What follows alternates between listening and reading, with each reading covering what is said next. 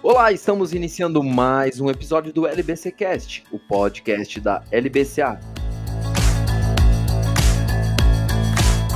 Eu sou o Thiago Bomonati e hoje nós vamos bater um papo sobre a aplicação da Convenção de Montreal na aviação civil.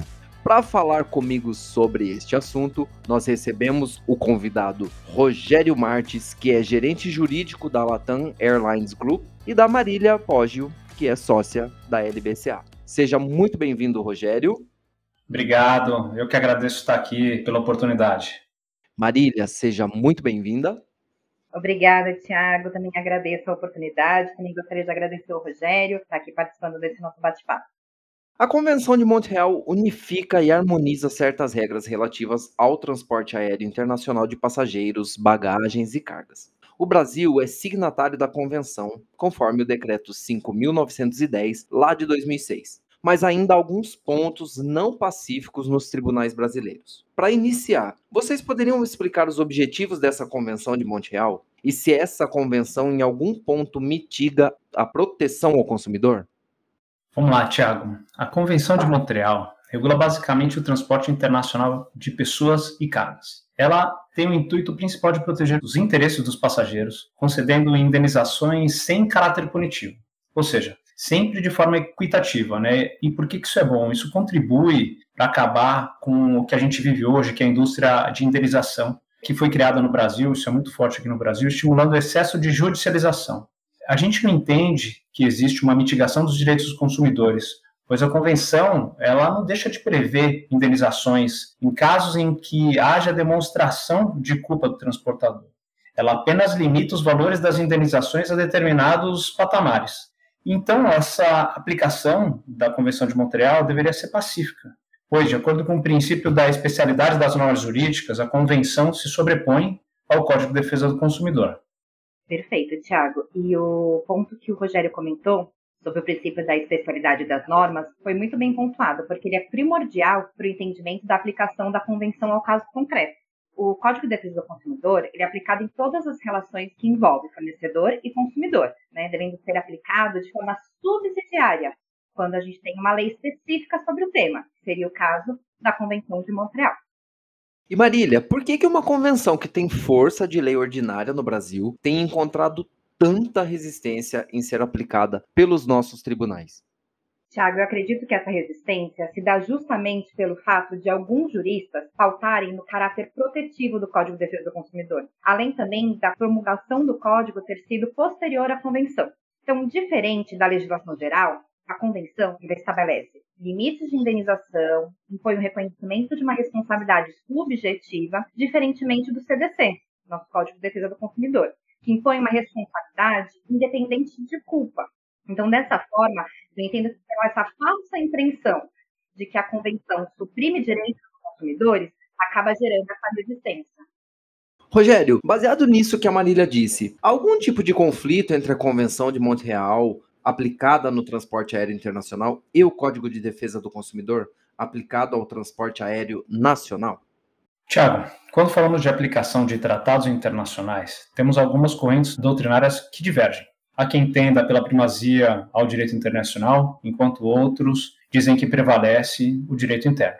No Brasil, já tivemos inclusive a decisão do próprio STF, firmando o entendimento de que a Convenção Internacional não se sobrepõe ao direito interno e, em caso de conflito entre o tratado e a lei posterior, deve prevalecer a lei posterior, por representar o que, por último, era a vontade do legislador. Embora passível de consequências também no âmbito internacional, em razão dessa opção.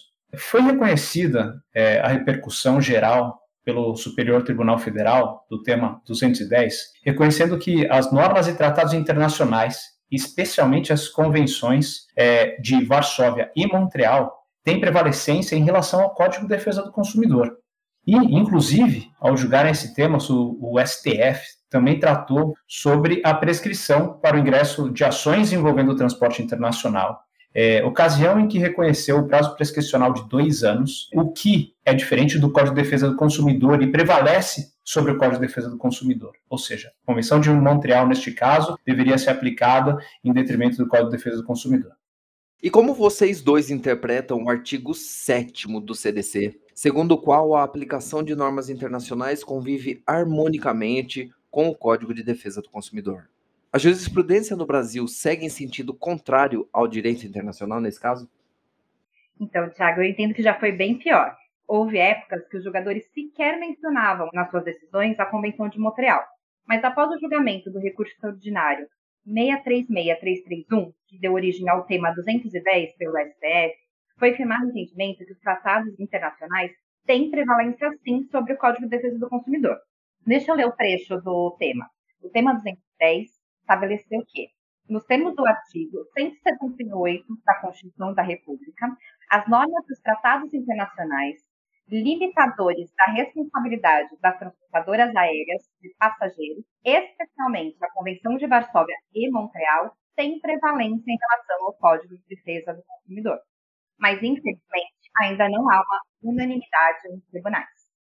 O consumidor, por princípio, é reconhecidamente vulnerável de acordo com a política nacional das nossas relações de consumo, né, no CDC. A Convenção de Montreal ignora esse princípio reconhecido? Vamos lá, Tiago. Os princípios eles surgem para nortear a aplicação da norma ao fato concreto. A vulnerabilidade, que fundamenta todo o sistema consumerista, busca proteger a parte mais fraca da relação de consumo e equilibrar a relação contratual. Contudo, precisamos levar em consideração que o consumidor deve ser vulnerável, mas não no aspecto financeiro e automaticamente, mas sim tecnicamente e juridicamente no processo. E nessa linha, é bom ressaltar que a Convenção não descarta o reconhecimento da vulnerabilidade do consumidor. Ela apenas não a considera absoluta e independentemente de prova. Hum. Agora me tirem uma dúvida. Nos voos internacionais, a incidência da Convenção de Montreal é automática? Por exemplo, um voo que parte de São Paulo para Miami, mas faz escalas no Rio de Janeiro e Salvador. No caso de algum problema que venha a ser judicializado, qual a postura que o magistrado deve tomar?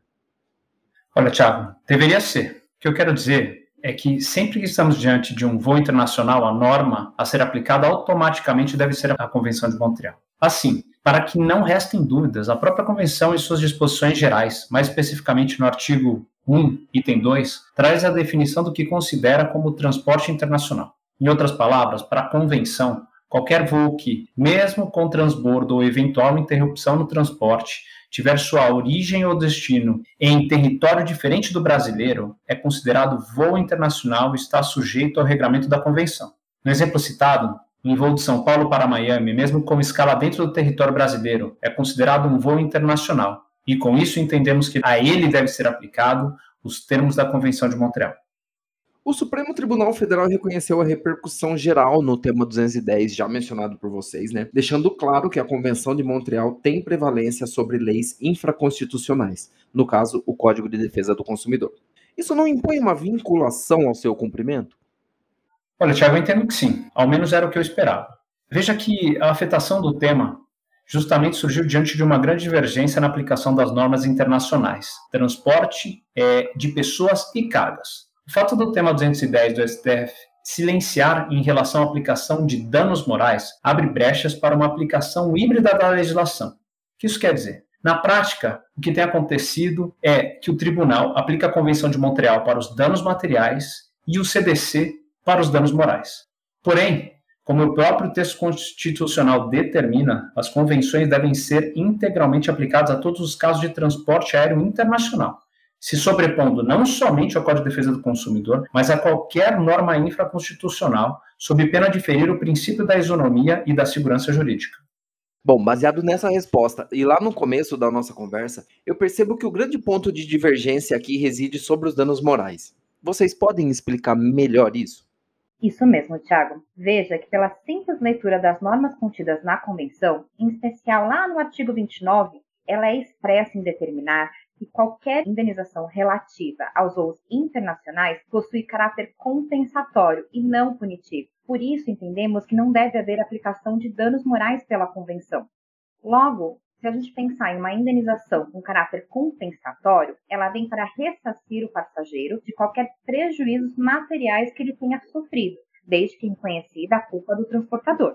Então, diante disso, a maioria dos jogadores, de forma extensiva, entendem pela aplicação da convenção apenas no que diz respeito aos danos materiais, aplicando ao CDC para os danos morais.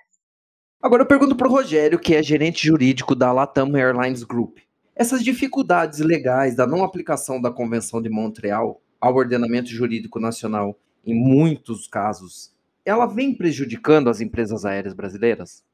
Sem dúvida nenhuma, Tiago. Prejudicam e muito. Isso porque é, não se leva em consideração os limites da indenização que a convenção prevê, que inclusive não são baixos, bem como não leva em consideração a necessidade de comprovação efetiva da culpa do transportador, que no caso é a companhia aérea, na ocorrência de eventual dano, e também nem mesmo da demonstração, da comprovação da evidência do dano em si. Bom, este foi o nosso episódio de hoje. Eu agradeço muito ao Rogério Marques pela presença aqui no LBCcast. Rogério, muitíssimo obrigado em meu nome e em nome da LBCA. Eu que agradeço a oportunidade. Muito obrigado. Marília, muito obrigado a você também por seus ensinamentos, por suas falas e muito obrigado pela sua presença aqui no nosso episódio de hoje. Que é isso, muito obrigada a você, Thiago, obrigada pela oportunidade, obrigada também, Rogério, por participar do nosso podcast, por aceitar o nosso convite. É, eu tenho certeza que foi incrível esse nosso bate-papo e bem esclarecedor. E este foi o episódio de hoje do LBCcast. Nos vemos, ou melhor, nos ouvimos na próxima terça-feira.